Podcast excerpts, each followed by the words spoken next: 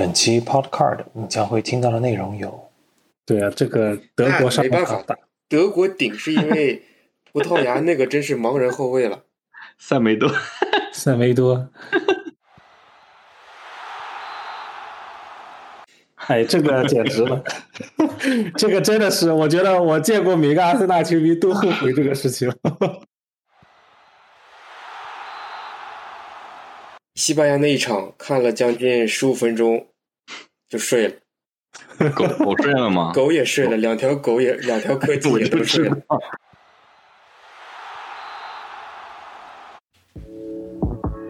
波斯抽检，聊卡为先。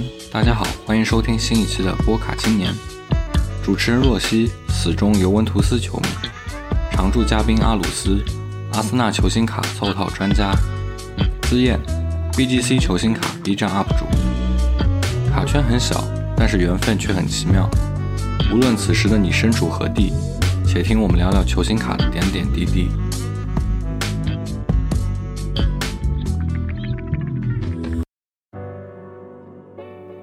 好，欢迎大家收听我们第五期的波卡青年 Podcast。呃，我们今天为大家带来，正好是。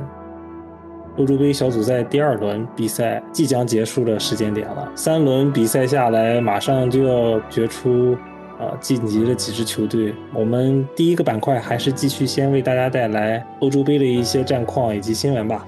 我们先看一下第三轮踢完这几场比赛，我们看到第呃意大利是一比零战胜了威尔士。这场比赛意大利基本是排出了全轮换替补阵容，好像除了。第三号门将和还一和一名球员以外，几乎所有球员都上场溜了一遍。这里面有一个挺好玩的一个新闻，我不知道你们有没有关注，就是其实，在意大利在下半场，呃，下半场威尔士的大概三十五米左右获得了一个就是正面的一个任意球的机会。然后正常情况下，就是只有威尔士会排防守队员，对吧？然后意大利这时候排了两层人墙，就像一个肉夹馍一样，然后中间的肉就是威尔士的那层人墙，然后意大利是在威尔士人墙的后面，靠近门将之间的一个距离排了三个人的小人墙，又在威尔士人墙的前面又站了三个人，也就是说前面三个人是肯定是扰乱视线的，后面三个人也是扰乱。门将的这种注意力吧，就结果其实这个配合我感觉没有打好，就是这球是好像是贝尔纳道夫斯基罚的，好像是罚出来的那一刹那，本来应该是后面的那几个球员应该往前跑嘛，因为你罚出来以后你不往前跑肯定是越位嘛，但是他们提前先跑了，然后后来才罚了，但那个球打在门柱上，差一点进，但是这个我觉得这个战术是可能历史上第一次用吧，嗯，听着还挺炫酷的。创新创比较创新嘛，我觉得。你这下意大利扬眉吐气吧，若曦。意大意大利还行吧，就是可能大家平时也不怎么看，所以可能会觉得意大利比较看看的可能就是觉得不太强，但意大利还行。这有一个统计是，意大利已经所有这种呃国际赛事正规赛连胜呃连续不败二十九场。对，如果下一场如果。再赢或平的话，就能追上一九三九年的记录了。对，那是三十三十场不败的这个记录。对呀，哎，我我就想，我们之前第一期的时候还是第二期啊，有没有录下来？我那个时候说意大利被严重低估了，我终于没有被打脸了，好吧？这个 希望是录下来了。有啊，我们我们放过呀。你当时不是说基耶萨嘛？因为说基耶萨那个卡。哦，对对对对对对对对，没错没错。对，所以意大利现在这个状况，我觉得，呃，稳扎稳打嘛，就是。而且意大利的板凳深度太强了。嗯，你包括进球的进球来自亚特兰大的那个是吧？也是踢，也是前两场都没有上。总之，意大利，我觉得现在这个状态还是就是也没有说完全吧，就我觉得是正常发挥，就看接下来淘汰赛曼奇尼如何调兵遣将。我今天早上还听新闻说，那个是叫中文叫什么叫拉科托利吗？拉科托利。嗯，对，已经开始传那个转会绯闻了，感觉还是之前尤文就看好了，之前尤文的囧阿阿囧已经看好了，不过感觉这架势要涨价了。看看欧洲杯之后吧。好，然后我们再看其他场次的比赛，同一小组的比赛，瑞士也是把土耳其杀了一个片甲不留吧。土耳其真的是让人，也不是让人太意外吧，但是这届欧洲杯土耳其踢的实在是让人觉得不太好，就一个进球，其 其他都没有，一场胜利都没有。再看另外一个小组，昨天举行的两场比赛，乌克兰零比一输给了奥地利。这场我还其实有点意外，我觉得奥地利还挺让人意外的，能打到小组第二名。同组的荷兰是三比零赢了马其顿。嗯，这场比赛，呃，也是作为功勋潘德夫的第一百二十二场比赛代表国家队。其实还有一个蛮蛮有意思的小细节，今天直播的时候我看到。荷兰队的呃队长维尔多纳姆，其实在赛前交换队旗的时候，他还给潘德夫准备了一件印有荷兰，就是荷兰队服，但是印有一百二十二嘛，代代表了潘德夫为国家队出场一百二十二场的这个纪念比赛服，送给潘德夫，我觉得还挺有意思。然后在比赛最后的结束，把潘德夫换下去的时候，然后所有的北马其顿的球员都都排成了那种人墙一样来迎欢迎着他这个下场。就是整场比赛，其实北马其顿也有机会，但是荷兰年轻的荷兰人简直也是让人大家看到了这个后起之秀的风范。好多新人替补，呃，替补前两场都没有首发了，今天都首发了，其实还挺惊人的。这场是德佩传射是吧？对，然后官官宣巴萨了，你们看好他下个赛季巴萨的前景吗？说实你们话不看好俩先说，说实话我不看好，我我提问你，听听你们意见。我觉得我不看好。他好像这个约签的时间不长啊，我看签到二零二三才。对，嗯免签嘛，二零二三的话，也就是一个两年的合同。那你说，我怎么觉得巴萨就在买前锋，都不买后卫吗？我天呐！我我我总感觉是在病急乱投医。你像这几个签的全是免签的，从阿奎罗开始。感觉巴萨恨不得上五个前锋。这签我感觉更多因为是科曼吧，因为又想重建荷兰帮，我感觉巴萨对，确确实，科曼一直想买德佩，去年刚来就是一直在喊着要买德佩。对呀，不知道荷兰人凑一块儿效果怎么样。说起韩德夫，我看他跟之前还跟布冯打这个打赌，看谁先退役。看来还是他赢了呀。啊，没有，你是说退役是从国家队退役开始？对对，不是，哦呃，是说这个种族团退役，但是他们可还是在俱乐部踢嘛，这次只是国家队退役而已。啊，你说起这个，我我今天也想起来，我看 ins 上面的四三三，我不知道你们有没有关注这个、嗯这个 ins，他们今天 PO 了一张，那应该是零几年国米鼎盛时期的这个全家福，然后潘德夫是作为里面最后一个今天从国家队，不光是国家队，就是就是，正式挂靴的一个球员了，啊、看看还蛮感触的。好，那今天我们又进行了另外两场比赛，还是有比利时二比零踢芬兰，然后丹麦四比一，有点狂扫俄罗斯的感觉。就这个小组，其实就是如果你今天没有在现场看这个直播的话，其实还蛮有意思的。就是四个人，四个组，这个四个队在这个小组里面几乎都有出现的机会。只不过最后上半场其实还看不出什么来，下半场比利时打破僵局之后，这个天平就开开始对芬兰开始不利了。后来结果丹麦因为把净胜球拉开了，所以俄罗斯成了最后一名。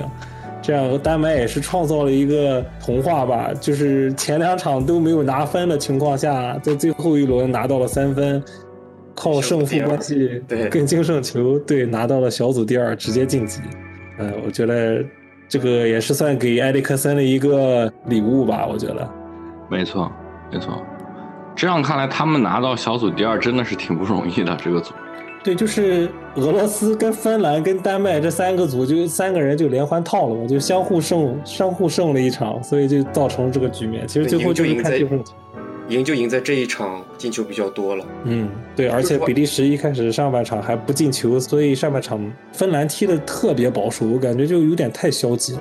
说起这个俄罗斯，自从你看看他现在里面踢的人，基本上都是我们之前很多年都在看到的人，他这个更新换代实在是太慢了。对，嗯，就今年俄罗斯整体让人感觉挺失望的。而且今天俄罗斯后防送还送了个大礼，我不知道你们有没有看。嗯第二个球好像是，对，直接送到了丹麦前锋保尔森，对，送到保尔森脚下，直接送了一个。就从那个球以后，俄罗斯基本上就崩了，因为他也想进球，但你又拉开了比分了，所以就哎呀，实在是太太难了。那现在基本上我刚刚看了一眼，是已经有十一支球队确定出现了，是吧？小组第三拿四分，应该晋级了，对，对，对，只不过是排名不知道谁高谁低而已。嗯三分估计够呛。其实我觉得明天的比赛会有意思，克罗地亚和苏格兰，谁赢谁晋级。对，这场很关键。如果因为平了，两个都淘汰。对，杰杰杰克和英格兰应该是稳了，已经前二应该已经稳了，对，因为英格兰的胜负关系是赢克罗地亚的。那关键就看英格兰想碰谁了，你懂吗？英格兰要是就是如果按照这个现在这个打法，他要他要自己衡量一下，碰哪一条路更好走。我我看这个对阵表，其实如果英格兰这场输了的话，他是打稳妥票，会进入上半区。对，上半区会有比利时、意大利、德国，呃葡萄牙或者德国的一个，嗯，所以其实也不好打。如果去，如果拿到小组第一去了下半区，那碰荷兰了，呃要碰荷兰或者是要碰，呃，西班牙是不是也有？也有也有可能会碰到法国。嗯，法国、荷兰应该是基本是在下半区。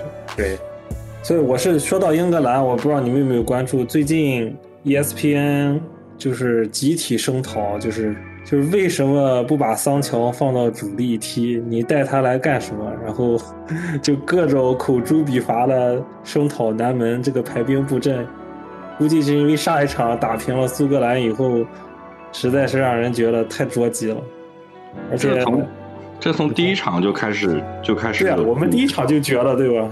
攻击阵容实在是太让人觉得拉胯了，带了这么多人用不上。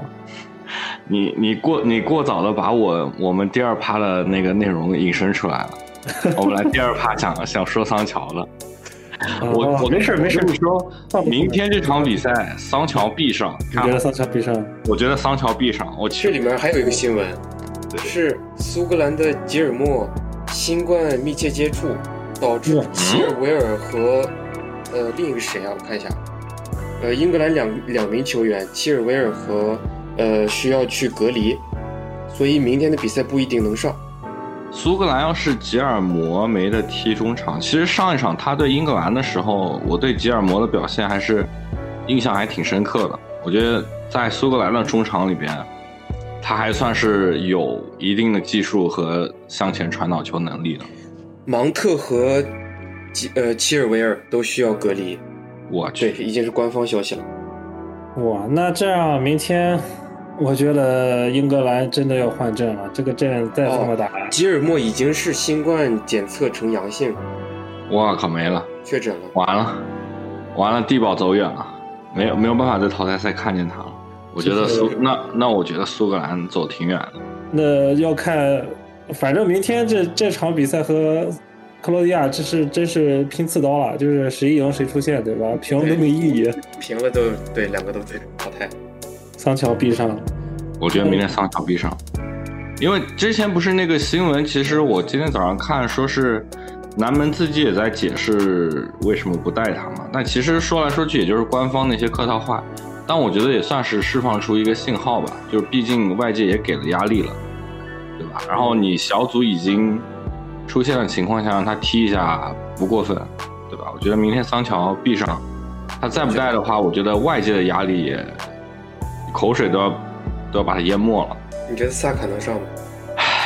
不好说，大名单吧。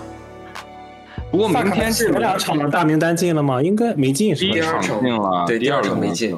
但明天如果他要做轮换的话，有一定的可能性。啊作为一个阿森纳球迷，我觉得还是希望他能够亮相一下欧洲杯。对的，对我刚才确认了一下，我看英国的《卫报》刚刚发了消息，八个小时之前吧，是确定了，就是英格兰那个呃芒特和 Chilwell 两个人已经应该是也被隔离了，就是因为 Bill Gilmore 的他发发现了阳性，所以哇，这英格兰明天少两员大将吧，不能说少两员吧，一一芒特至少至少是主力。切尔维尔虽然打得不错，但是这一季还没上过场。嗯，那期待一下吧，明天能不能能不能桑乔？我觉得明天英格兰，我觉得英格兰明天最好是连阵容都给我换了，别打这种这个阵型，能不能换一个阵型打？我觉得不可能。唉，哎，你看，同样是你，你说他现在这个改之前他预选赛不都喜欢打那个两用两个翼位吗？嗯，现在打四打四后卫，你看同样打两个翼位，德国上一场顶不顶？对啊，这个德国上没办法德国顶是因为 葡萄牙那个真是盲人后卫了。塞梅多，塞梅多。其实我觉得上一场另外一个后卫表现也不怎么样，那个叫是到第二个乌龙了，那个叫什么来着？哎对，其实其实都一般，因为右边基哥踢的真的也不错。你看他最后那个进球，那球传的而且就传中太漂亮了。那场比赛我仔细看了，不完全是塞梅多的问题，就是塞梅多一直在往内收，他把比较外线的位置全给让出来了，然后他一直在去跟人呃跟球，没有去盯人，导致好几个球都是一个长传直接掉到后面跟不上。后来葡萄牙换上另一个中右前卫，对右前卫。来去补塞梅多旁边的位置，也一样，还是在一直往里收，不去去边上拉边守。感觉上一场威廉那个卡瓦略打卡瓦略打的也不好，威廉他他也打的不好，然后鲁本迪亚斯感觉也被打爆了。说句实话，他前面两个那个乌龙球，我觉得其实中后卫责任不算特别大。那个位置，你说你不伸脚，你能怎么办呢？对吧？尤其是第二个球，我觉得他那个伸脚，他漏过去，接后面就是就是纳布里啊，就直接一脚就捅进去了。而且那个位置给他传到这儿已经很尴尬了。对传到那儿，其实我觉得他还是慢了，呃，就是短了一寸或两寸，踢到了这个护护腿板上。如果能稍微再快一点，往前一寸或者两寸，他就可以挡出来了。不过你确实，你看一下，其实我们之前还说，其实德国队这个今年真的是有点反常。你不觉得本来德国和意大利这种善守的球队，结果今年这个这个这怎么讲？他不是说锋线强，就是他的中场带攻击属性的人太多了。你看格纳布里、哈弗茨。我觉得穆勒只是说就是在牵扯对方注意力吧，再加上京多安和克罗斯这几个人攻击属性都特别强。你像原来那种脸哥啊，这种标准的德国的这种中场的防守型的都没有了，现在只有全是进攻型了。对，今年德国其实打的挺大开大合的。我们上上一期节目也讲过，这两个腰其实没有什么对中场的保护属性，就是基本进攻拉满。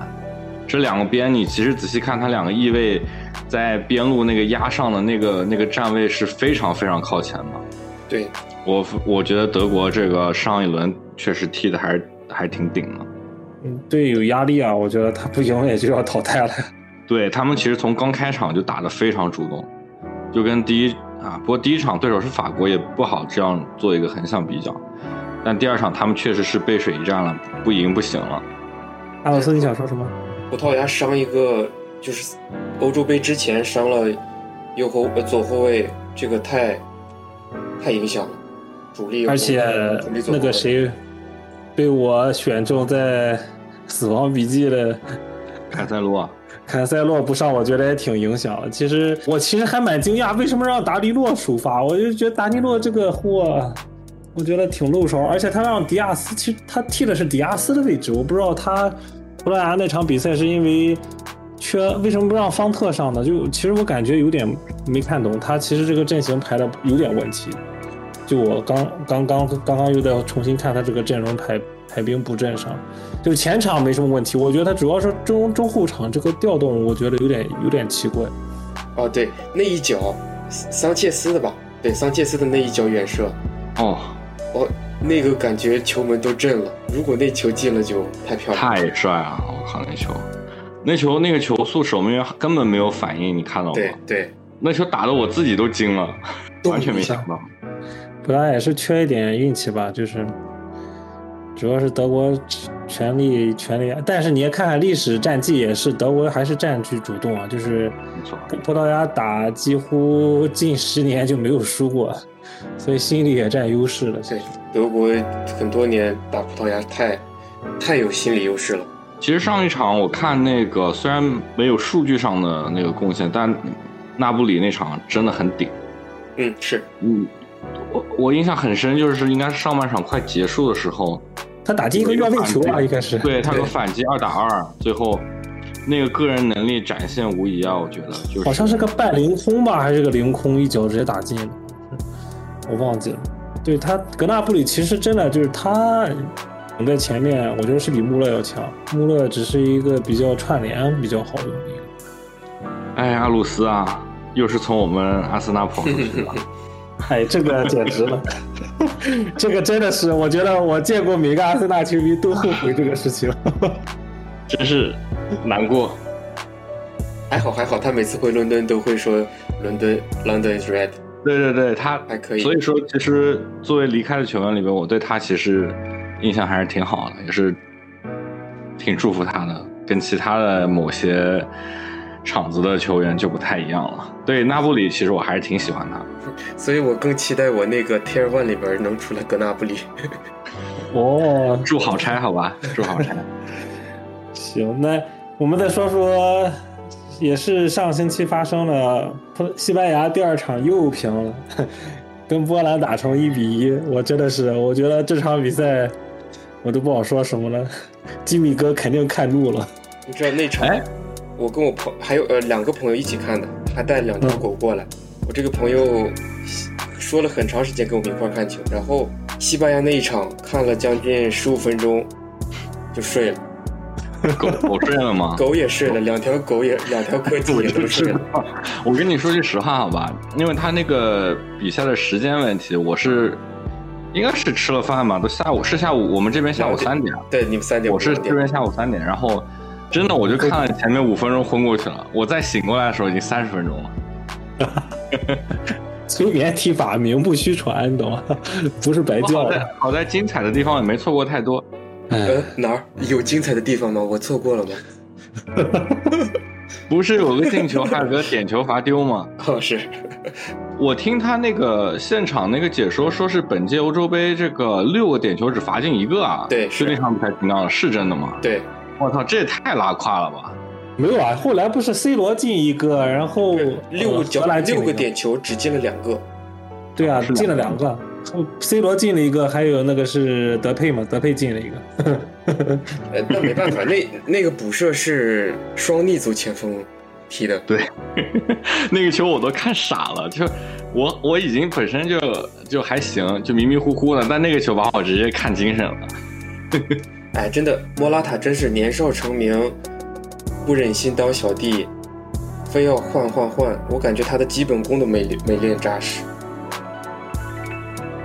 我我那个球真的，我觉得吉米哥得跳起来。虽然你看他后面不是不说话了吗？有点惨，已经已经无语了，我觉而且应该看不下去了。我特别奇怪的是，为什么不早点让这个奥亚萨瓦尔上？对他上的时候太晚了。对，哎，但是你们看莱万那个球顶不顶？啊，这是顶级前锋了，必须有了素质了。我觉得个人能力体现嘛，而且这个是，就是他这个球，其实你看那个传中，也不是那种很危险的那种平快的，其实是一个偏高偏缓的一个球，就是一对一，对，这种真的就是看个人能力。那个防他的那人是谁啊？我觉得嗯拉胯了一点。著名的法国不要的二流球员转哦，拉波特，拉波特是吧？对，拉拉胯，真的拉胯了一点。这这一下就，唉，不不好多说什么。反正我觉得还算是真的是一个个人能力的体现。我觉得莱万还是挺顶的。但是莱万的第一个球前就之前有一个绝佳的机会，对，那个是他之后好像也有一个机会，好像一个正脚被抽射太太正了抽了，还是之前的忘了，应该你可能说的就是那个。对他开赛的时候有有有一个机会的，希望最后一场能再找回来点状态。他最后一场是打瑞典，瑞典哎，瑞典，我希望那个伊伊塞克能够，哎，我现在也不知道，希望他踢得好还是不好，因为现在传我厂要买他，踢得好就要涨价了，有点纠结踢得不。好，踢得不好也没人要了。我跟你讲，你这你就让人好好踢吧，真的是，你看他这种行为，这啥？太畸形了没办法。，穷啊，这个家里没有余粮啊，这个要买人真的得精打细算。我去，这还好还好，我觉得现在传呗，各种传，传一堆都不知道谁买谁，现在都光上树。哎，哎，最后你现在有上树的吗？我是一颗都没上。没有你们不是说尤文好像是说可以，不知道吗？就是因为涨价了嘛，就进打球，估计就不一定能买得到，买不到了。我觉得欧洲杯结束了之后，应该陆续动作进程都会加快很多了。现在都踢的球员踢着比赛，对，对，请问你们觉得，呃，拉莫斯会去哪？好、不是说曼联吗？曼城明确表示不想要。曼联我怎么还看他谈这个工资巴黎呢？对啊，这我觉得这个工资只有巴大巴黎了吧对啊，他已经明确表示要高工资啊，低了不去，不是为了不不不不，如果低了就去的话，不就不留在皇马了吗？对啊，啊，那应该巴黎，我觉得。一年一年税后一千万，我觉得只有我巴黎给得起。我还挺期待拉莫斯登陆英超产产几个人，我看看能嗯还有没有风你。这个心态，我觉得拉莫斯去了挺好的，我觉得可以把英超搞得再混乱一点。我觉得那谁那个曼城不要的话，我觉得英超这几个买不起啊！要不动了吧？要不动。哎，我说起来这个英超的话，我我弟不是曼联球迷嘛，他他还挺期待 C 罗回去的呢，也不知道这个有没有操作空间。我看今年是没戏，C 罗平换博格巴，我疯了吧！我天哪！博格巴是有没有明确表态不续约了？没有吧？没有吗他没有？又是合同又是最后一年了吧？我记得，对，如果没记错的话。博格巴这表现不是我说，欧洲队踢到现在，你你觉得他有啥表现吗？我感觉他就是在混啊，摸鱼啊！天哪！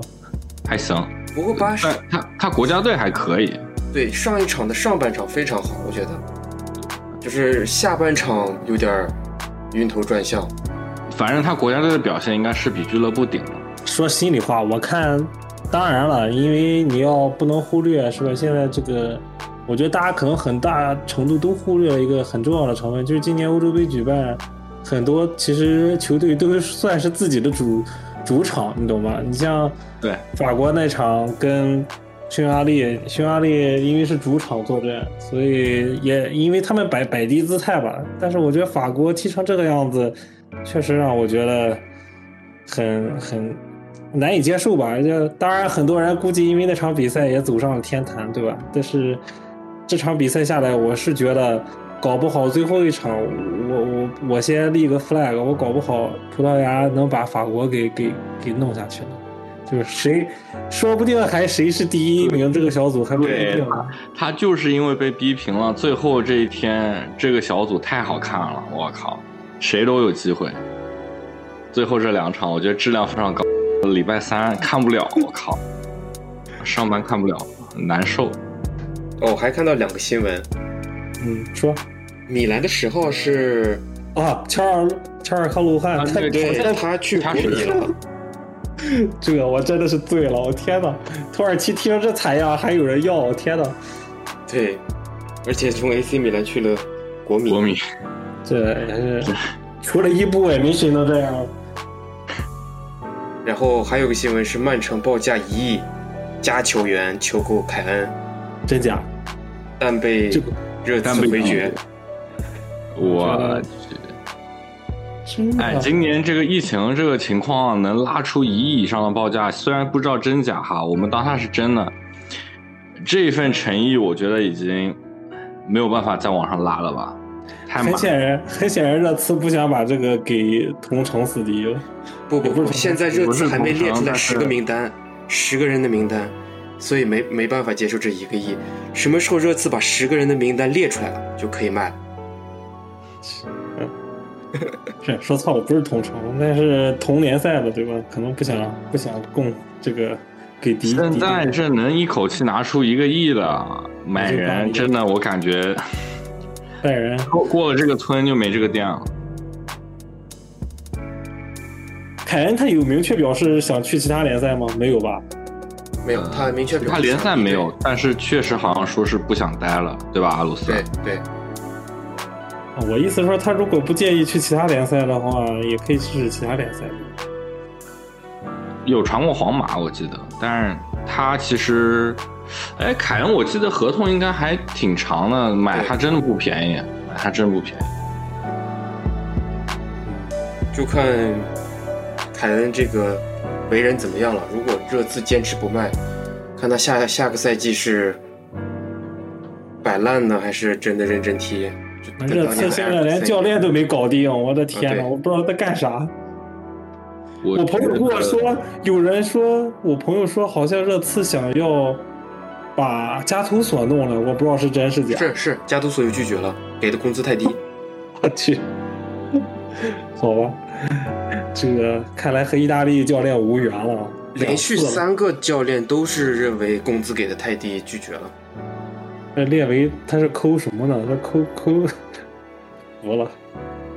不是啊，穆里尼奥当时应该是辞了话要要要赔钱的呀，应该对吧？哦，所以违约金交了。肯定违约金赔了也不少。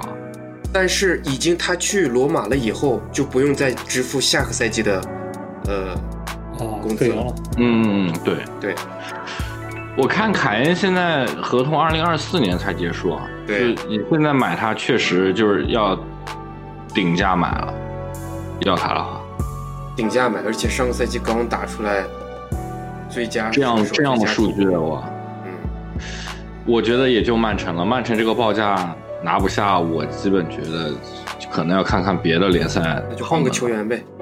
对，一亿加换个球员，另一个球员。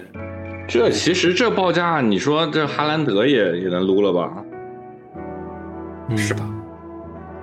因为其实今年，其实我仔细想一下啊，你说要要撸哈兰德的俱乐部，真的要下定决心，今年撸比你到明年的夏季要好。明年他不是一直在传，他到明年有一个就开始有那个呃，就跟我们买那个派对哥一样，违约金，最低解约最低的那个解约金还是什么，嗯就是你付到那个转会费就能带走人了。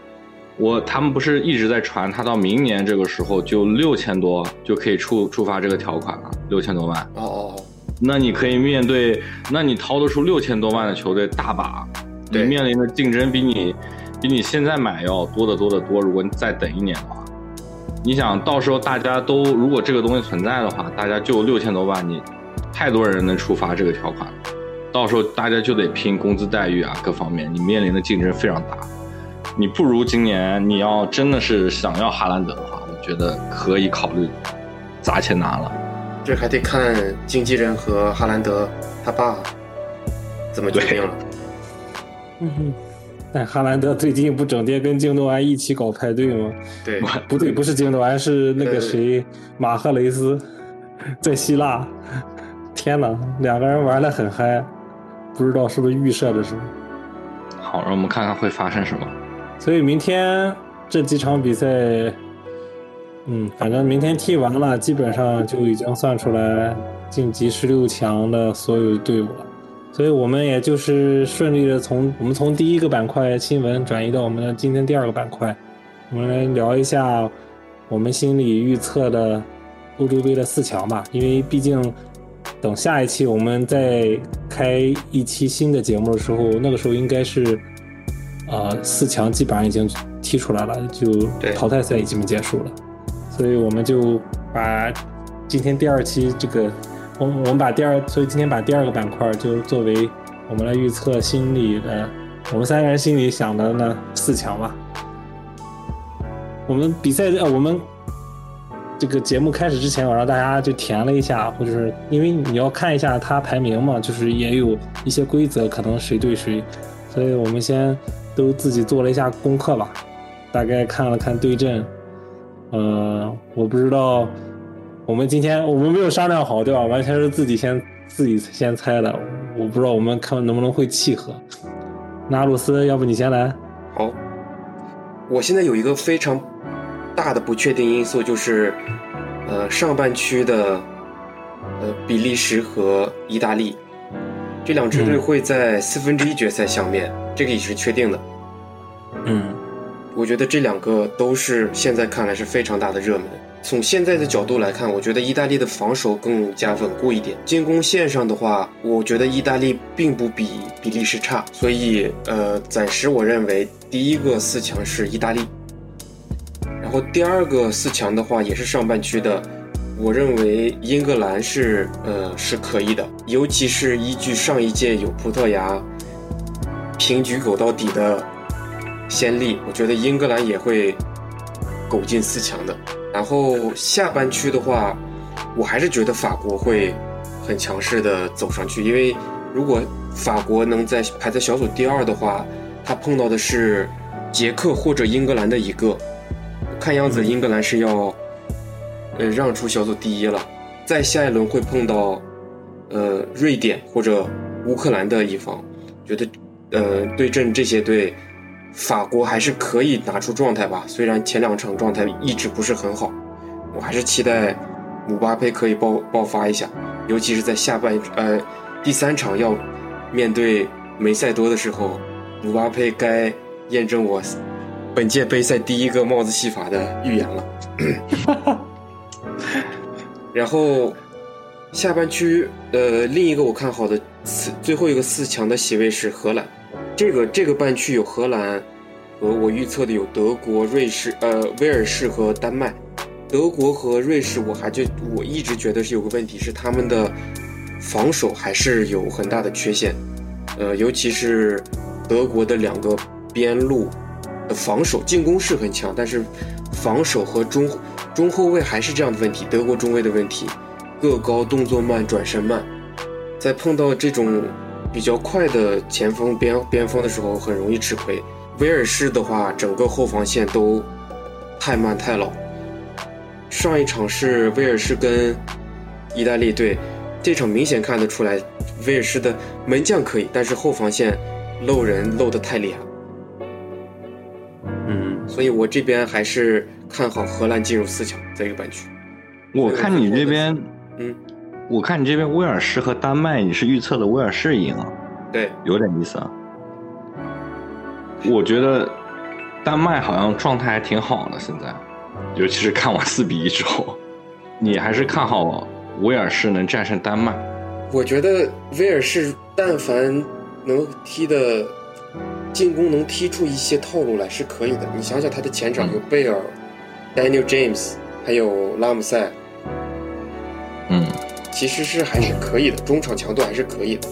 嗯，也对，五五开应该是有的，至少对。对所以合着看来，就是法国这个法国、葡萄牙和德国这个组，谁要是拿第一，这个上半区不要太舒服啊！这几个队感觉就是虐菜啊，你不觉得吗？这不就是阿鲁斯的图吗？上半期一路虐菜虐虐进决赛。这真的是，如果真的是 F 组第二吧，啊，F 组第二，对对对，F 组第二，对。行，那所以你预测了最后就是法国、意大利、英格法兰、国荷兰和荷兰。OK，呃，但是我我非常不确定比利时和意大利，我这两支球队其实都挺看好。这两个球队已经已经命中注定就是要提前提前碰打了，对，就就是看能不能碰到一块儿了，应该是没啥问题。好，那我第二个我说呗，我排的这个，我先说一下我最后排的四强吧。我排的四强，我心中的四强是意大利、德国、英格兰和法国。然后上半区我是把比利时和意大利碰面，我是觉得意大利还是就是基于历史战绩的话，意大利十四胜，然后好像是个十四胜四平四负，觉得绝对有这个怎么讲，这个历史战绩优势吧。这虽然我也很喜欢比利时，但我觉得意大利叫正常情况发挥，踢比利时应该不成太太大问题。然后我是大胆预测了，我把德国也划到了上半区了，就是德国其实会碰到，呃，我写的是德国是碰到瑞士，然后然后捷克跟瑞典，德国跟捷克踢德国赢，所以德国进入了四强。然后下半区我是把西班牙会把西班牙划到了跟克罗地亚碰面，然后我觉得克罗地亚还是能赢的，呃，可能是小组第第三的这个战绩进吧。然后我觉得有意思一点是，我把我会把葡萄牙和英格兰会提前碰面，我觉得这场比赛会有点有点，如果是真的发生了，还蛮有意思的，就是可能是一个强强对话吧。哎，你的葡萄牙英格兰是跟我在不同的半区，我的也是葡萄牙英格兰碰面，但是只不过在上半区，你的是在下半区。对，因因为我预测的是，就可能是小组赛的结果不同吧。因为我觉得，对我大胆预测的是，最后死亡之组是德国第一，然后葡萄牙第二，然后法国是第三个进，第三靠第三个最佳战绩进的。OK，对，所以就我挺期待最后一场比赛，葡萄牙能战胜法国，然后德国赢匈牙利，然后让法国从第三名晋级。然后 虽然不知道会不会实现了，但是我觉得这个还挺有、挺有这个这个怎么讲，拉满了喜剧效果。下半区的话，其实就英格兰可能，如果是我这种排排兵的话，可能就是提前预演了一场，可能甚至是半决赛啊，英格兰和葡萄牙的这种，因为这两个队也有很多渊源吧。然后还有一场是荷兰会提前碰到，如果法国是以第三小组晋级的话，可能法国会提前碰荷兰，所以荷兰就可能会被法国这样做掉。然后对威尔士和丹麦，我选择了丹麦进，然后法国赢了丹麦晋级，然后法国会碰到英格兰、德国跟意大利。对，哇塞，就这样就有点太太喜剧效果了。虽然我觉得可能不太不太不一定能实现，但是谁知道呢？就是像法国那场，没有人会觉得法国会打平吧？我觉得，就这个你永远不知道会怎样。英格兰我们还是跟上一期一样，都还是能进，看好他进四强的是吗？只要正八经的把这个阵容就是调配一下，好不好？不要老这种打法，你带的人不用，你说你干什么呢？我天呐，我实在是看不懂。要不就不要带，是吧？你要不就学恩里克，是吧？硬头皮，我少带俩。你说你带了又不上，看不懂。那看来确实是验证那个外面现在都在说的，今年这届英格兰，就他们在说南门究竟带到什么成绩可以继续带下一届世界杯。我觉得至少四强吧。是至少四强，对外界基本上就是最最低的要求是进四强。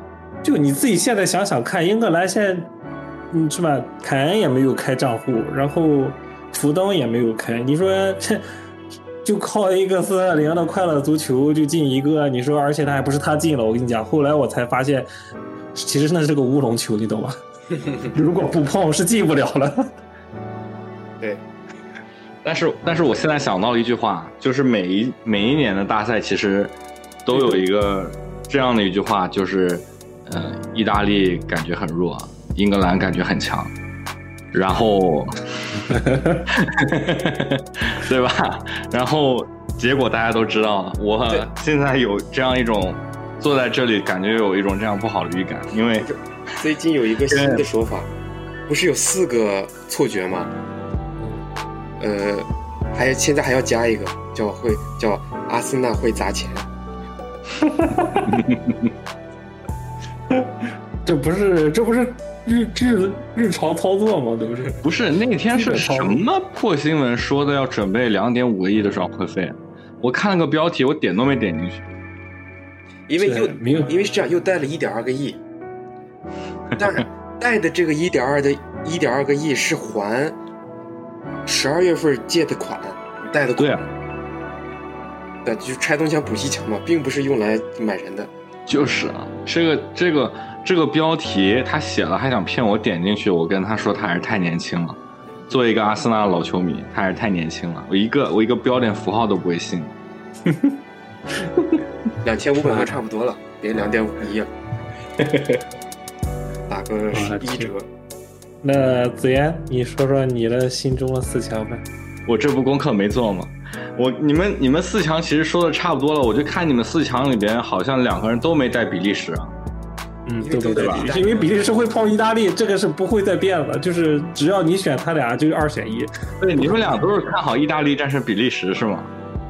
我觉得吧，我这里就我这人表达一下我的观点，我就觉得，哎，但是其实也不对，其实两个球队其实小组赛表现的其实都不错。因为我之前想说，就是小组赛，不知道你们以前大赛有没有这种感觉，就是你小组赛状态出的太早的球队，往往其实走不到最后。但其实这两个球队其实小组赛状态都不错，尤其是丁丁现在回来了，感觉特别生猛。我觉得就这一组，我可以跟你们唱个小反调，我支持一波比利时，好吧？哦，可以啊，我们就支持不同的声音，对吧？对。这里边，我我我其实本身我自己，你们也懂的。我其实 你不喜欢意大利，我知道。但是比利时的后防线真的太老，进攻就是最好的防守啊，干啊！本身意大利今年我感觉也是干那种干的风格啊，对不对？除非你说你，除非你说你临场真的就有一边开始那种打，突然就苟起来了，不然我觉得这两个队互干，其实我还挺期待的。但是你要真的说拉开了架势打，有钉钉的队，我真的觉得还是占优势。不过说句心里话，我是觉得现在有一个很大的 question mark 问号，就是基耶里尼现在这个伤到底是严重还是还好？就是其实意大利下一场要踢，我选的是跟奥地利，哎，那个阿鲁斯选是跟奥地利对吧？我选了意大利是跟，不不不，奥地利已经定了。呃，对对对，是跟奥地利踢，所以我不知道意大利踢奥地利这个成分，就是他敢不敢，就是怎么讲，主教练他能不能再拿捏一下，就是说再保留一点的情况。当然，你肯定要一开始要十分力的去打，对吧？如果你打到后面发现，哎，好像可以收一点力，就其实还可以再保留一点实力，再留下上三门。对我就不知道是。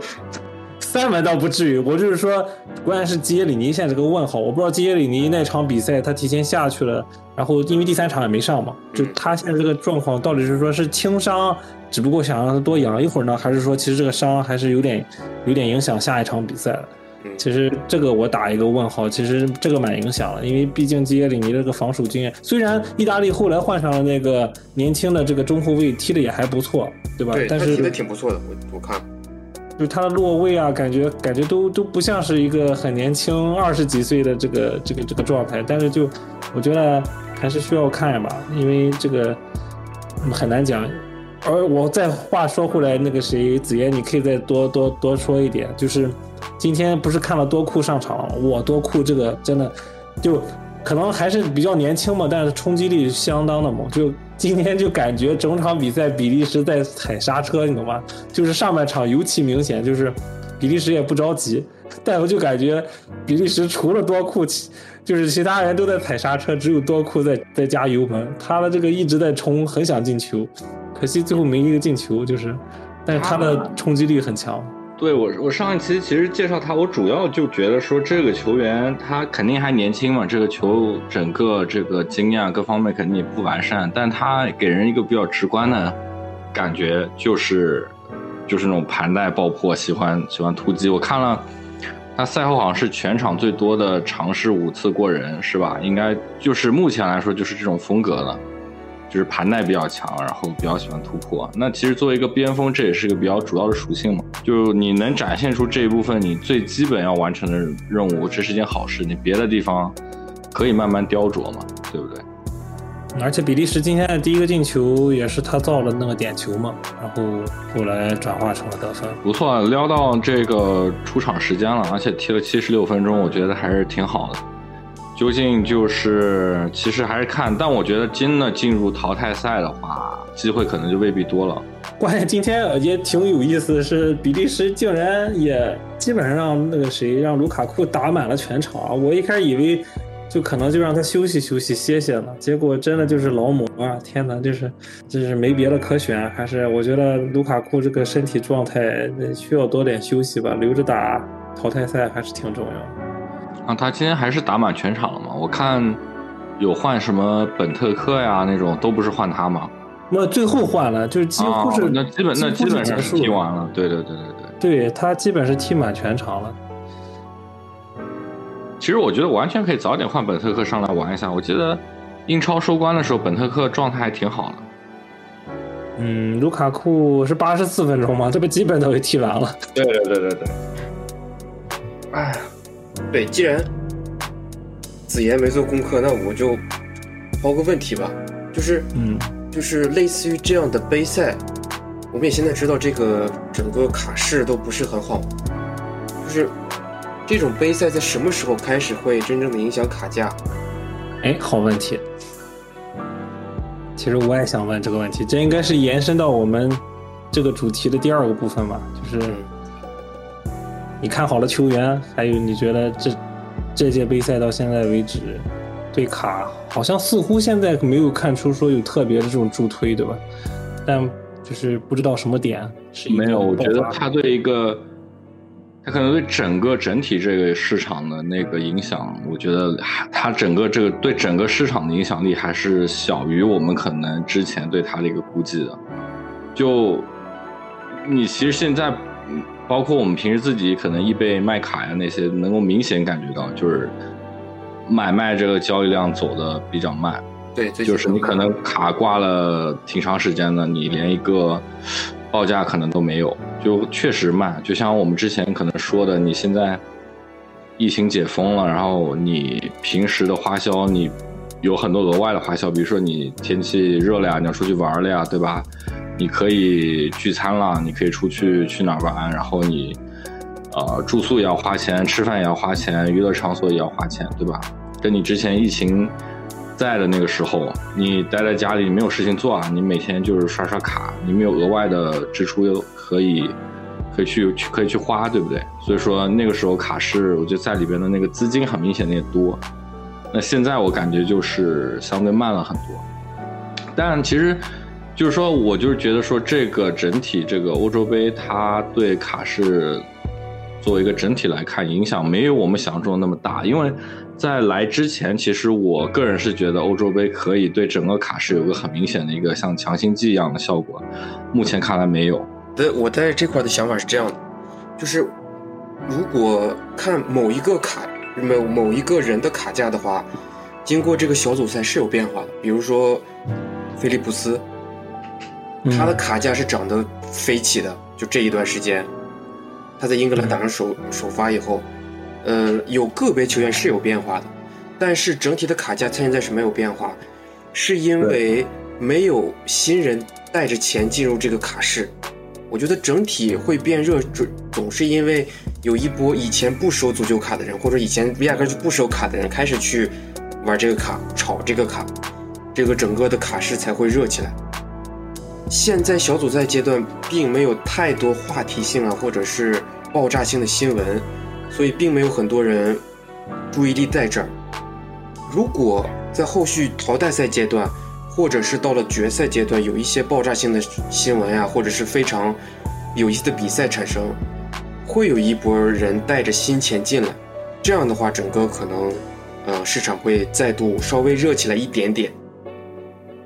这是我的一个就是想法。对你正好你说到这个点，其实还有很大一部分原因，我觉得就是因为我们其实不得不承认，就是说球星卡，尤其我们说这个交易的这个市场，这个买卖交易的市场，其实还是以呃美国作为一个大本营为主的，对吧？嗯那之前足球卡火的时候，你相对来说那些篮球、棒球也都很火，然后他们那帮人在玩的时候说，哎，有个足球，那咱们也来玩，然后就那一波。那你现在，啊、就像我刚刚提到的，就是说你现在这个钱，你有一部分可能他们真的就不在这个整个球星卡圈子里了。咱们就不单单说足球了，包括像隔壁那个篮球，现在卡市据说这个，尤其之前那些啊普卡呀那些，就是跌的也都非常非常厉害。嗯，就是可能有，就是在整个这个圈子里这一部分钱就缩水了，然后那你自然而然这个市场其实就就变慢了，对吧？我们足球市场会缩得更更严重。对，那帮 无脑冲哈兰德、法蒂的那些美国佬现在撤资了，不玩了。对，之前我在一个卡展上见了几个人，他们那段时间，因为是去年，呃，是今年年初，那时候是桑乔最火的时候，卡价非常火的时候，他们其他人什么都不看，他说我只收桑乔，我其他人我都不认识。对对，就是这样，就盯着几个热的买呗。对，但是我觉得，基于你们俩说的这个情况下，我觉得还有第三点考虑，我觉得可能也是更完善这个说法吧。就是其实你现在看一下，就是到目前为止，我们所期待的欧洲杯的黑马并没有出现，对吧？呃，当然并不是说黑马就能带起一波卡价，但是其实和黑马有同等效应了。另外一个词汇就是新星，对吧？就是其实我们更期待的，你不会说 C 罗的卡本来已经就几几十 K 开头的价，他进一个球，或者说前两天对吧，C 罗又马上已经超过了普拉蒂尼是吧？已经成为最多进球的这个欧洲杯的球员，然后还有两场比赛就超过阿里代伊，成为代表国家队最多的球员。他并不会因为这些属性再增加卡会再再多。因为已经到了那个位置了，那我们其实期待的其实就像一些新型，对吧？比如说，嗯，德国队的现在一直没有进入大名单的穆夏拉，如果说穆夏拉能在或者是首首发打进一个球，那他的卡价肯定会就会飞很多。虽然现在也已经很飞了，对吧？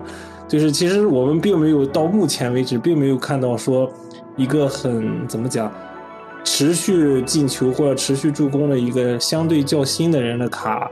呃，较新的一个人以及他的卡，如果他的新人能表现好，那他卡肯定会，肯定会这个价位会会窜起来，对吧？我觉得这一点是很很很遗憾，到现在没有发现。如果说是在淘汰赛当中，是吧？如果桑乔，如果明天桑乔能登场，或者桑乔能打进一个球，那那肯定这个卡价肯定会有一定的起伏。其实就像你刚才说的，其实我们就。完善它呀！其实我跟阿鲁斯两个人其实更加是在说整个一个卡市的一个情况，但是其实你仔细去看的话，我们其实也说到规避风险。其实受影响冲击最大的就是曾经那些因为卡里边这个圈子里边钱多，然后那些可能所谓的新秀普卡，它都变得有价，对吧？你其实这种发行量非常大的卡，你后面市场你说它市场在调整也好。钱走了也好，受冲击最大的就是那些发行量最大的那些普卡。你看，其实那些现在所谓的热门新秀，像你刚刚说的穆夏拉这些好人新秀，但凡是稀有一点的、带边的，对吧？或者说我们说赢者，其实还是非常有价的。你看竞竞拍，那个我今天跟你们说那个今年欧冠的穆夏拉五边的那个 这新秀，罗卡拍了五千多美金，是不是？就是你。你好人新秀，你说穆夏拉现在拿出了什么样的表现？何德何能？这张卡可以一张罗卡拍到五千多美金，对不对？太夸张了。他他职业生涯，你说完成了什么呢？到现在，就是其实你单单看好人的新秀，只要你是有稀有度的，是真正那些所谓意义上的好卡，它该贵还是很贵。就是咱们真正玩足球、懂足球的那些人，可能并没有走，就还是在这个圈子里。但是整体一个大的这个。行情来看，确实是有一部分资金已经流走了。对，还是得期待一个非常大的强心剂，人能把人再吸引回来，目光吸引回来，尤其是那些平时不怎么看球的人。就二零二六年美国世界杯了呗。不过说句心里话，我觉得 就是感觉啊，就今年欧洲杯其实没有像之前世界杯、欧洲杯，其实我感觉这个时间选的可能对国内实在是不太友好。就是你好看的比赛都在都在凌晨三点，就是这种比赛真的就是说，而且在周周中，大家现在其实也要上班，所以可能关注度没有说像之前可能还高一点，对吧？还有一种可能，我不知道是不是真的，因为其实看足球，我不知道现在，你比如说比我们再年轻一些的朋友，就是我们足球就是喜欢足球的新鲜血液，你们觉得多吗？尤其是现在，其实可以玩的各种各样的小圈子，其实还是挺多的，对吧？对，不像我们那时候能关注的比赛啊，我觉得电竞已经带走了很多流量和对。电竞，然后各种各样的圈子吧，然后动漫呀，现在小朋友、年轻的小伙伴可能未必就是说那不像我们那个时候，对吧？你可能，嗯，我觉得我们像现在熬夜看球，可能真的年纪偏小的朋友可能真的少，就相当这样的大赛，可能还是我们，甚至比我们年龄更大的，对不对？八零后、七零后，然后我觉得现在的家长都不会同意。意自己的孩子去熬夜看球。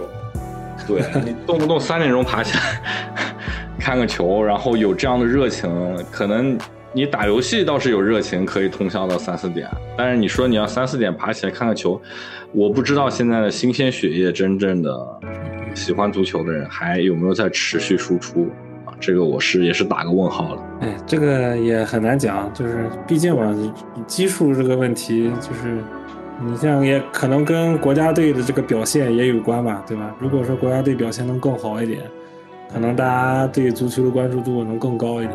我是不知道你们念书那会儿怎么样，就我记得我在念书，念初中刚进初中六七年级那会儿，班级里边的男生，不管是上体育课还是午休的时候，其实我们那时候踢球踢的很多，喜欢踢足球。。对对，但是从进入八年级开始，就一下子感觉篮球了是吧？开始篮球了，所有人都在打篮球，这个 就足球场一下子变成一个小众活动，你知道吗？我们我我对我这个的有影响，是因为我们开始踢足球是因为足球小将大空翼，哦然后开始打篮球是因为我们那儿开电视台开始放《灌篮高手啊，原来是有这个这个动漫的影响。》，有这我觉得个影响我我觉得更多的是因为可能是因为场地吧，我觉得是场地问题，因为场地你篮球场还是比足球场多吧。真正要是在足球场上踢的，可能也没有那么多但是。我们也是个特特别奇怪的，就是我们那个初中，我们经常跟别人学校吗？不是，我们会别人跟场地，我因为我们会经常用篮球场踢三三对三三人制足球，哦，所以经常跟其他班人家要打篮球的人会发生冲突。我靠！你们在人家篮球场踢搞足球，肯定对肯定要 肯定要，你们这是在搞事情啊，鲁斯。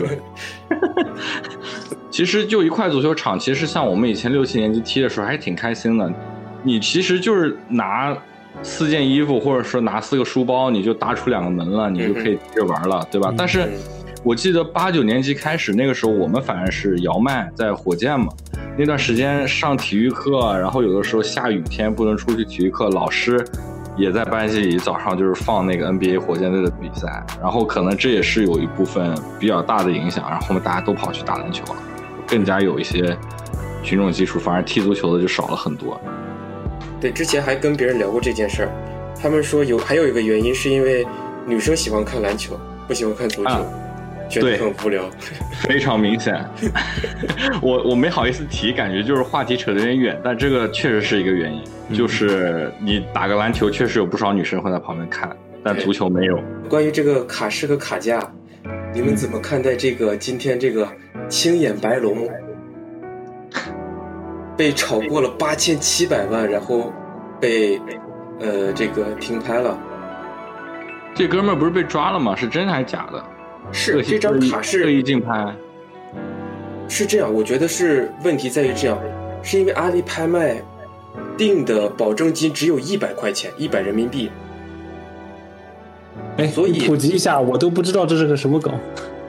哦，是这样，就是前段时间应该是一个富二代或者是什么样的人被呃他东西被扣了，法院扣了，然后啊，中间的，就是这些物品有一张是有一张呃游戏万牌是吧？对，青眼白龙是二十周年的金卡，这张卡是日本当年发的时候是二十万日元一张，呃，全球只发了五百套，哦，加上它是青眼白龙这个呃设定，而且是纯金卡，所以它的如果是真卡的话，这个价格是非常高，但是问题是在于这个东西并没有做评级，然后这个人被拍卖的其他物品还有五六块劳力士啊，它有一系列这种非常宅的高端的物品，所以很多人觉得这个青眼白龙是是真的，但是八千七百万这个价格有点过高，呃，不，他他这卡也就肯定不是这个价，这八千多万太过分了。呃，一千万差不多，一千万差不多。恶恶意抬价，这个是。所以这个因为恶意抬价被停拍了吧？但是我觉得是很多人因为因为他的保证金只有一百刀，呃一一百人民币，可能有些人觉得那大不了我就毁拍嘛，一百块钱我到时候我可以再有个噱头，我几几几千万买了一张卡，但只不过我没去购买而已。你那天分享那个图，它官方给它的那个估价也太低了。对，因为这个东西就是法院来去做，所以我觉得法院的这个部门也并不知道这个卡的呃实际价格、实际价格。市场价格对，它的预估价是一一百人民币，起拍价是八十。有点离谱。你想想，它的加价幅度是一元，从八十块钱一直加到了八千七百万。这这屏幕都给它按碎了。呃，这个我，而且我觉得它的这个受众群体还是挺大的。你看啊，这个这次拍卖有一万八千人报名，有八百六十四万人设置了提醒，然后有一百八十一万人围观。你参加了吗？我没有，我并没有。吃瓜群众是吧？对，天呐，太夸张了！因为我之前就听别人说过，在阿里拍卖上这种司法拍卖会买到一些非常便宜的东西，就是因为很多人不太关注这个领域，而且这种拍卖就属于很多人会觉得这个这些东西不干净嘛，所以也不愿意碰。我看到过一、啊一辆二十五万的，呃，一八哎一四年的兰博基尼，二十四万成交的，就其实我操，发家致富的新新道路。对对对，行，那我们在通过聊完四强以后，关于欧洲杯，我们再顺便再推推这其中的看好的卡吧，也就是相当于我们把第三期的板块跟第二期这期融合在一起了。行，如果是欧洲杯主题的话，刚才四强我不是最后还是看好比利时吗？那我就先推一张比利时的卡。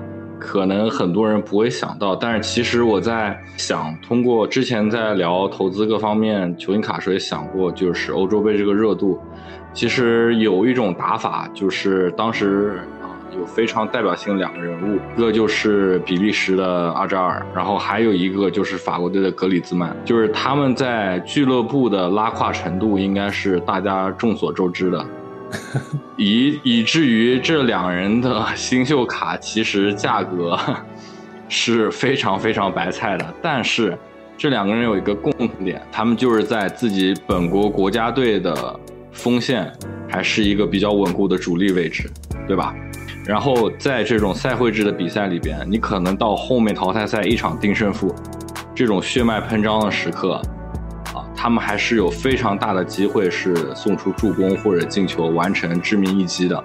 那你可能就只需要那么一下一个曝光度，然后来走一波短线，然后你可以有一个比较短期内的回报，这是我当时想的这么一个打法。所以其实还是顺着这个思路的话呢，就是可以推荐大家看一下阿扎尔，然后他一四年最早的一张世界杯是，当时我没记错的话是，呃，世界杯那个 Prism 一四年的那张卡，也是他应该是他第一张比利时队服的第第一张比利时队服的卡。然后这张的话，其实我看了一下赢者罗卡最近有一张成交，也就是八点五美金啊。然后你评级的话，可能稍微贵一点啊，二三十多刀这样子。也是一个无伤大雅的价格，但是我目前看来，比利时他的状态，我感觉是一场比一场踢的要好的，所以说我看好他在淘汰赛阶段能够有进球啊入账，所以说这是我自己的一个小分享吧。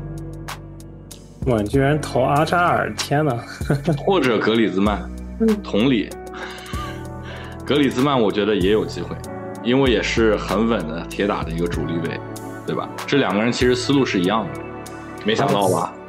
这个走这个流，走老球员流了，我我以为你还是走不不推荐年轻小妖了，嗯，搞幺蛾子了。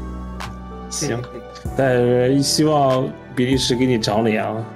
就看比利时了，不要被不要打我脸啊！这儿，求求了，安安全全，不要再受伤了，把这届杯赛好好踢完。你应该劝他少吃点汉堡。对，这就是我的打法。阿鲁斯，你呢？好，我之前推荐过奥亚萨尔，是皇家社会的左边锋，我这回推荐皇家社会的右边锋，伊萨克。为什么没有单？你刚才没选瑞典呀？刚才皇家社会，我以为你要推荐格里斯曼了，我靠！呃，新秀就是就是皇家社会的，对对是，对，伊萨克是今年，对，今年二十一岁，他这个赛呃不是这次杯赛在瑞典踢的真的非常好，他上一场比赛单场有六次过人，成功过人，而且突破性非常，就是这种爆点非爆点性质非常强。如果我们去看他的转会记录的话，他是之前从一九年从多特转会到皇家社会的，转会费是一千五百万，现在这个德转上他的转会费呃身价已经是四千万。呃，上个赛季的参数是十七个进球，两个助攻，而且他有一米九的身高，但是他脚下非常灵活。没错，但是他居然说他的弱项是头球。呃，然后我们来看看他的卡的话，他其实一七年就出了一些卡，但只不过这些卡是比较偏冷门性质。一个是我们的所说的那个潘尼尼的游戏版，还有一张呃 WCCF 的卡，这两张卡都是多特蒙德批的。然后一八年有一张他的俱乐呃国家队瑞典的 Futera 出的一张卡。如果我们去看我们所说的正常的呃大家定义上的 RC 卡的话，呃，它是一九年出了 Chronic Chronicles 编年史的一张 Chronicles 系列，还有一个是 Mega Crack 意甲呃西甲的 Mega Crack，呃，除此之外，今年比较早的卡说算的话，就是呃二零年的 Select 欧洲杯 Select，呃出过一张卡，所以其实去追它的卡的话，呃相对来说比较简单，也是比较简单，呃，要么你去追追它的 WCCF，这个的话它不是游戏版，呃，它但是它会有上面有一些属性的参数，还挺好玩的。呃，只不过这个卡不太好去找，它的发行量不是很高。但是如果你去追它的二零一九年的 Chronicles 的话，还是可以去追到的，价格也不是非常的高。我看伊萨克现在很多球队在去追他，很多人愿意去追这个边锋，觉得他以后的发展还是比较好。然后从这张卡，我其实想延伸一个问题是，多特蒙德这个球队，其实多特蒙德有很多小妖，所以这就是为什么呃很多人愿意去买德甲 Cro 呃德甲 Tops 的原因，Tops Chrome 的原因，就是每年德甲多特蒙德都会有一两个非常引人注目的小妖出现，嗯都是十七到二十岁左右。你看今年有穆科科和贝莱厄姆，去年是有阿兰德，在之前有桑乔，但其实中间我们能看到、能发掘的，其实伊萨克也是当年是在多特踢过球的，他是有卡的，所以我们哦是吗？对，不一定去只去追多特的一些就非常炒得非常火的新星。其实有一些多特出来的比较其他比较年轻的球员，我们也可以去追一追。这里我就不得不补充一点，Select 这个欧洲杯当时刚出的时候，我一直上的组是哪一个组？瑞典，没有跟别人说过。啊，冲的就是伊萨克，而且他那张我记得是带 RC 的，是一个横版对对二 G，对，嗯，冲的就是他。没有想到现在也上了我场的雷达了，可能就是冥冥之中就是有缘分吧。嗯但是现在我看很多球评对他的，当然他的个人能力爆点这方面确实是他的优势，但是有很多人说他踢球偏独，对，就是比较顾自己，就是说可能可能年轻球员可能早期都很容易面临这个这一个问题，确实是，尤其是你踢边锋或者前锋，确实可能眼睛里边也只有进球，对吧？没有队友。但我相信这个是通过比赛的历练各方面，你未来是可以成长，慢慢在改进的，这个倒是问题也不大。能过人为什么要传球呢？能进球，我为什么要传球呢？对呀、哦，对，然后还有一个就是，如果大家有兴趣，就是呃，对于比如说多特蒙德会给大家，你如果去给他写信的话，他会给你发一些球员亲笔签名的卡片，所以如果大家有兴趣的，可以在下面留言，以后我们可以专门讲一期关于这种这个叫呃 auto letter，可以去申请，大家有兴趣的可以去聊一，我们我们可以去聊一聊。所以你说了伊萨克，那你觉得瑞典能走多远啊？我刚才也没看到你好像有对瑞典有特别的这个。我不觉得瑞典能走很远，但是我觉得，呃，这个球员这个下窗肯定会有所风声吧，不一定能转。嗯，好，那今天我就作为压轴，最后我说，其实今天我这个人想了半天，就是。我一开始也想走子妍的路线，推个老人，但后来想想，我觉得还是秉承着挖新人，成本低是吧？可能抱着新人的态度收卡，可能就是看他成长更有意思吧。所以我最后选了这个人，你们肯定都不知道，可能没有想到吧？因为我除了意大利球迷之外，其实我还是荷兰球迷。但是今年我一直没对荷兰特别看好，我总觉得少了几员大将。可能还是不是太行，但目前至少看来还可以。那我今天推的这个人也是荷兰队现在目前为止我觉得表现不错的一名球员吧，就是邓弗里斯啊，一个来自埃因霍温的带刀后卫吧。就是他这两场比赛，我觉得非常让我惊艳，是不仅有两个进球，是吧？完全就当前锋在使，而且他这个奔跑上下，就是既能防守也能进攻的这个。奔跑幅度确实是，也可能还是年轻吧，我觉得，但也是能做到为荷兰队打这个全攻全守。虽然不是打之前的四三三了，但是现在的这个边翼位，他好像真的就是独当一面了。虽然荷兰的防守还是，我还是觉得没那么稳妥，可能小组赛没有受到太多考验吧。但是邓弗里斯的这个进攻，作为一个边翼位，能进两个球。确实是，我觉得在这场这这这届，可能在历届的这个欧洲杯上面也不太多见。但其实同时呢，我在查他的卡的同时，我也发现了一个很致命的问题，就是说，好像邓弗里斯还真的没有什么特别呃，叫怎么讲，就是就是正统的版本的球星卡，它只有。欧洲杯的贴纸作为国家队皮的话有贴纸，然后作为俱乐部的话，它有游戏卡，啊，但是也是埃因霍温啊这种，明显不是我们一传统意义上所说的那种正统系列卡。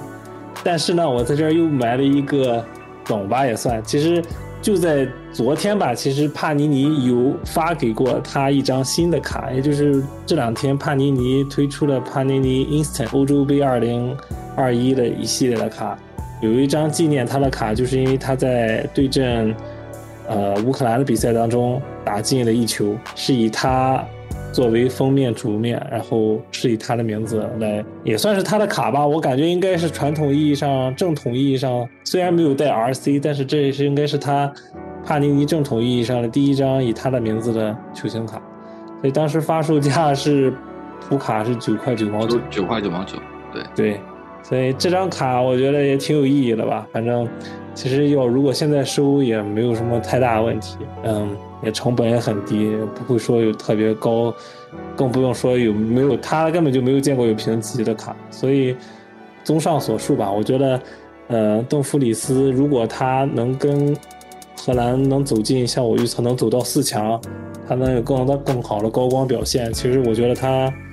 搞不好欧洲杯结束以后也可能转会呢，因为我看了他身价现在是也也涨得蛮多了，现在是十七点六，但是也不是特别高嘛。如果有豪门看中啊，需要这种边翼位能攻能守的话，其实他倒是一个比较价比前面。对，对我觉得这个价格性价比不错。二十五岁嘛，也不算特别。二十五岁其实已经比较有比赛经验了，也一点点要进入一个后卫的黄金期了。我感觉这个价格感觉挺有性价比的。其实说来说去，我越来越觉得好像我们可能需要这样的球员，因为你你不懂，至于拿着夸德拉多整天在这儿搞吧？我觉得夸德拉多真的是感觉快被榨干了。我觉得，哎，我看这个球员个子还挺高的，他一米八八有没有啊？有吧，他还能争头球呢，你没看到？他不是那作为一个边后卫的话，这个身高其实还挺高的，一八八。对，这个开发一下打中卫都行了。再加上荷兰的进攻天赋是，我一开始蛮惊讶，我一开始以为他是主要打中场，但是他居然是边翼位，哇，就有点让我惊讶。今年德甲两球六助攻，作为一个边卫，我觉得可以了。这个数据，我看到这个，我我查了两个东西，第一个是那个要出的 Mosaic 也没有他，没有他。对，我看。了然后另一个是我发现这个 Panini 的 Instant，呃，Instant 对，它不仅发普卡，它还有一个五边的绿色。的，对，要三十刀，二十九点九九。没抢到啊。其实如果能碰到一些非常好的人，小可以买标的话，就如果能买到五边的话，其实非常合适。对，其实我还在这边埋个梗，就是说我们其实可以关注一下，就是帕尼尼最近可能就整个系列赛吧，他会发一些，它有一边的，一边是纯黑色的，然后五边的是绿色的，然后一边卡是九十九点九九，对，对，其实我今天有想抢那个哈弗茨的有一张一边的，可惜手速不够快，没抢到。然后他还今天发了，我觉得帕尼尼真的会，就是怎么讲，想尽办法攒钱。他今天还发了单独的两张吧，就是哈弗茨不是那个球其实不算他进的对吧？最后算是乌龙球对吧？对对，但是他那个拍的那张照片，就是他在网，就是探到网里面了，然后整个是一个仰拍的，就拍到后面整个球场。其实那个如果你看面部表情可能不是特别好，但是那个那个那个图选的还行吧。然后帕尼今天就出了两三张这个一边、五边还有普边普通卡嘛，他还出了两张是带签字的，你懂吗？就是贴了哈弗兹的签字的，一张是十边橙色的，然后那张是卖三百九十九美金，还有一张是一边黑色的，然后是卖九百九十九还是五百九十九，我忘了，反正那两张也是瞬间就没有了，就所以可能。未来几天吧，他可能都会出，他不可能每天都出，他可能就是出前一天了吧，因为他可能刚取完图片，然后设计完，然后再发一下。所以有兴趣的小伙伴可以关注一下这个 Instant 系列，就是这这有点就像 Tops 的那个 Tops Now 对吧？对，但感觉他们两家肯定就是不能就一家有这个对，有这个类型的产品，另一家就不做，肯定、这个。而且帕尼尼又有这个版权，所以他何乐而不为呢？如果能发发，所以就是捞钱的一种新新卡系列。对我等于也说推荐一个人邓弗里斯，也推荐顺便推荐了一个这个新系列吧，大家有空可以去关注一下。我觉得这个系列也是可以值得收藏一下。如果有特别喜欢的球员和球队，毕竟这个杯赛也可不是，而且这个卡也是像 Tops Now 一样，对吧？过了五天以后就不会再印了，它对它必须等你印完，等你那个全部印好了，然后再给你发，也就是一次性的。但是没有 RC，我看了上面是没有 RC。没有，还是所有球员都没有。他就感觉就他有一点啊，他就没有 Tops Now 那个刺激，就是我感觉他带边的已经告诉你明码标价了，对吧？对，啊，Tops Now 他那些带边的卡，其实你的买一张卡的价格是一样的，对嗯你就是你运气好，你可能买一张也中了，对吧？带边了、就少一点刺激的元素。我当时，当时第一次说布科科那张卡会带边，我还充了二十张。我靠，你充了二十张，对你你你中带带边了吗不可？能啊，不可能。嗯，显然太难了。我充了二十张那个呢，我充了二十张 C 罗，我还充了二十张那个呃贝林勒姆，就是你你那个 Tops Now，我那个穆夏拉有一版带 RC 的，今年那个就是代表拜仁最年轻的欧冠进球。他比了个那张邓我易贝上跟人买砍价砍了半天，那哥们儿跟我说：“哎，算了，我便宜出给你吧。我这个运气特别好，我订了五张，出了两张，这个九十九边的。然后他说：‘那这张我就便宜出你了吧，我自己还有一张。’我当时内心就是 狂报喜警，了，哦天哪，他肯定后悔了，哇，他买五张就有两个带边的，哇，这太过分了他出了。了两张九十九边，过分。可怕吗？过分了，我靠！我出二十张我都没有，我我充 C 罗了二十张也没有，就呃，是我之前在 ins 上看有个人充穆科科，充他充了两百张，一个都没有。嗯 呃，我操，这个 Top Now 太刺激了，所以我后面其实我除非特别喜欢的，我不然的话，我感觉这个太玄学了，也不敢不敢充太多。他也不，他毕竟也不像你真的像那种你那个其他那种游戏王、宝可梦抽卡，人家把概率告诉你，对吧？对多多少张那个会出，对吧？SR、UR，他都这个概率还告诉你，大概可以判断一下你充多少张。这个完全就是玄学，就是说运气好的可能能发到代边，这嗯太水了。刺激是挺刺激的，但是我觉得，尤其是我现在听到说充两百张没带边的，我就心安了。心安了。所以刚开始那个木科科的卡 Top Snow 出的时候，很多人在质疑你这个说了带编到底带不带编，因为很长一段时间，呃，在 eBay 上根本没有记录，没人卖是吗？啊，没有买没有买卖记录，所以有好几个 YouTuber 都在那儿质疑说 Top Snow 你到底印没印带编的，是不是在骗我们？然后过了将近一个多月，呃，才出现了带边的，大家再说哦，还是真是有。估计是寄到了神秘国度。不过你想，他那张也是破纪录的，他订了几万张吧，我记得。嗯你想，五万四，他一共几万张，然后带边呢，其实概率你算得出的，它是九十九边，对吧？九十九边是最高边，它中间有没有一个偏中间的我忘了。呃没有，它只有一个蓝色背景和黑色。对九十九十一，一般我看穆夏拉是九十九，然后十边一边，就你算得出的，对吧？你嗯其实你定了几万张，你要拿到一张带边的概率还是非常小。嗯，所以就是一种套路吧。但是帕尼尼这个就纯粹就是给你放出来，所以这也算给大家一个福利吧。如果大家有听到这这这期的新闻，其实听到我们这期的播客，这个应该是一个不是特别多人知道的。如果有机会可以去试一下，冲一下。我觉得尤其到淘淘汰赛之后吧，可能好的队伍、更好的球员会出现的更多。所以大家可以借这个机会收几张比较喜欢的球员的卡，也是一个比较独家的记忆吧。因为这个卡毕竟就是发一次，不会再发第二次。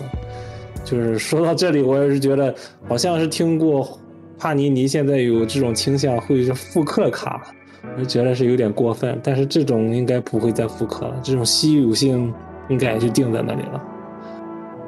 这而且有我看人说这个选图嗯，比我们看到其他系列的图会更好看，不一样因为它是全景的嘛。